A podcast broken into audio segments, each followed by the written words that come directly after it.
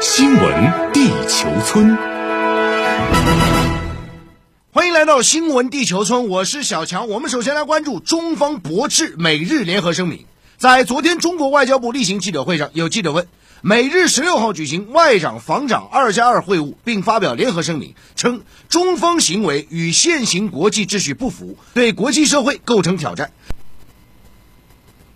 关切中方对此有何评论？对此，外交部发言人赵立坚表示，美日联合声明恶意攻击中方对外政策，严重干涉中国内政，妄图损害中方利益，中方对此强烈不满，坚决反对，已分别向美日双方提出严正交涉。赵立坚指出，世界上只有一个体系，就是以联合国为核心的国际体系；只有一套规则，就是以联合国宪章宗旨为基础的国际关系基本准则。美日没有资格单方面定义国际体系，更没有资格将自己的标准强加于人。赵立坚强调，台湾涉港、涉疆问题都是中国内政，不容任何外国干涉。美日联合声明无视有关问题的历史经纬，罔顾事实和真相，这不过是美日狼狈为奸、干涉中国内政的又一明证，和污蔑抹黑中国的。恶劣例证。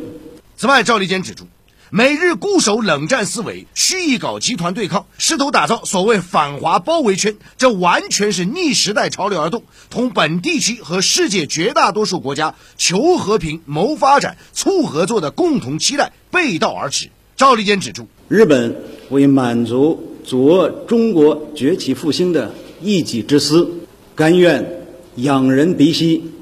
充当美国的。战略附庸，不惜背信弃义，破坏中日关系，不惜引狼入室，出卖本地区整体利益，这种做法令人不齿，不得人心。赵立坚表示。我们强烈敦促美日立即停止干涉中国内政，立即停止搞针对中国的小圈子，立即停止破坏地区和平稳定大局。中方将采取一切必要措施，坚决捍卫自身主权、安全和发展利益。好，我们接着来关注啊，英国发布冷战后最大的外交政策更新。北京时间昨天，英国政府发布了涉及外交、国防与安全政策评估的综合评估报告，确立未来十年对外政策和军事战略框架。那需要指出的是呢，这份综合评估报告被认为是冷战结束以来英国对其世界地位最彻底的一次重新评估。那么根据这份报告呢，英国政府将把核弹头保有量上限从一百八十枚核弹头提高到两百六十枚。那么这也是改变了英国啊之前削减核弹头的政策。那除了准备大幅的扩充核武库之外呢，英国当天发布的报告还强调，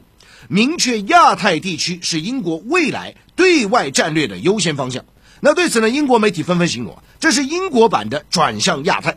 另据英国海军一份声明中表示，英军伊丽莎白女王号航母编队预计将于今年五月份从英国出发，启动部署。部署范围包括印度洋和太平洋地区。事实上，英国近期啊已经通过一系列举动，为转向亚太战略的出炉做了铺垫。除了高调宣布航母打击群将在亚太展开部署外，约翰逊政府多点布局啊。比如说，在经贸领域，英国在上个月正式申请加入 CPTPP，也就是全面与进步跨太平洋伙伴关系协定。那么，预计将在几个月内啊启动这个谈判。而在外交领域呢，约翰逊准备以东道主身份啊，邀请澳大利亚、印度和韩国参加今年六月举行的七国集团峰会。此外呢，约翰逊还将于四月底啊访问印度。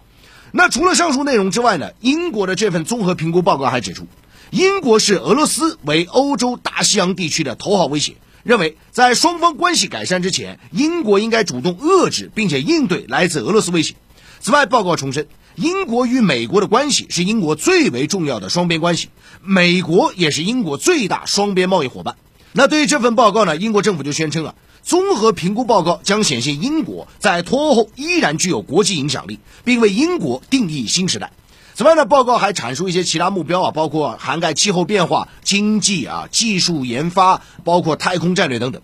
不过呢，英国公布了这份报告之后啊，它整个的这个新战略啊，遭到广泛的质疑啊。比如说，在经贸领域啊，有分析就指出呢，英国和 CPTPP 所有成员国的贸易额啊，只是相当于英国和欧盟贸易额的十分之一。因此呢，在短期之内啊，英国加入这个 CPTPP 啊，对它的经济提振效果非常有限。而在军事上呢，以英国目前的综合国力啊，想要在远离英国本土的亚太地区啊，实现常态化军力部署也不太现实。那除了上述质疑之外呢，英国这份报告有关提高核弹头数量的上限提法也是备受批评。人民日报海外网就公开报道，俄罗斯外交部副部长谢尔盖里亚布科夫昨天表示。伦敦方面增强核实力的决定，是对军备控制概念的严重打击。这种新战略的动机毫无根据，而且在政治上有害，并且侵蚀了全球的安全，破坏了世界上公认的五个核武器国家在军备控制方面的统一。好，我们继续来快速了解一组要文简讯。在短短两三天时间内，欧洲国家如多米诺骨牌似的纷纷叫停阿斯利康疫苗接种行动。对此，世卫组织昨天表示，虽然多国作为预防措施已暂时停用阿斯利康疫苗，但是鉴于疫苗带来的抗疫效果大于潜在风险，因此呢，仍然建议是继续接种。另据了解，欧盟委员会昨天通过一项立法提案，计划在欧盟内推出新冠数字绿色证书，以逐步解除疫情防控，并恢复民众在欧盟各国的自由流动。好，接着再看到美俄关系啊，俄罗斯外交部昨天发表声明，已经召回俄罗斯驻美国大使，以讨论俄美关系前景。那当天，美国情报部门是公布了一份有关2020年美国总统大选的外国威胁报告，将矛头直指俄罗斯和伊朗等国。那针对美方干预大选的指控啊。俄总统新闻秘书佩斯科夫昨天批评美方的报告是为制裁找借口。另据报道，美国总统拜登在当地时间十六号专访中表示，俄总统普京会为干涉美国大选付出代价。快速了解国际商业财经方面消息。那么在资本市场和金融市场方面，我们看到呢，在北京时间今天凌晨啊，这个美联储是宣布啊，维持联邦基金利率的目标区间啊，在零到百分之零点二五区间了。那基本是符合市场预期啊。多数官员预计说呢，这个利率的区间啊，将保持到。二零二二年不变啊，同时呢，美联储也是上调了今年美国经济增长预期到百分之六点五。同时，我们看到通胀率啊也是备受关注啊。美联储的声明就指出呢，受到疫情影响最为严重的经济部门啊，依然疲弱啊，通货膨胀率呢继续不及百分之二的这样一个通胀的目标。那么，在美联储在昨天深夜这个消息公布之后呢，啊，随后啊，美股也是出现了一个反弹。那么，截止到今晨收盘呢，美股三大股指是全线的上涨。这其中，我们看到道琼工业指数和标普五百指数又创历史新高啊。那此外，我们看到富国银行就预计说啊，由于这次美联储啊维持这样利率空间啊，实际上就是重申了宽松立场了。而且，联储主席鲍威尔已经表示呢，还不到考虑开始加息的时候，因而呢，将推动未来啊，美国十年期国债收益率很快。将会达到百分之二啊，这样一个水平。以上就这时的新闻地球村的全部内容。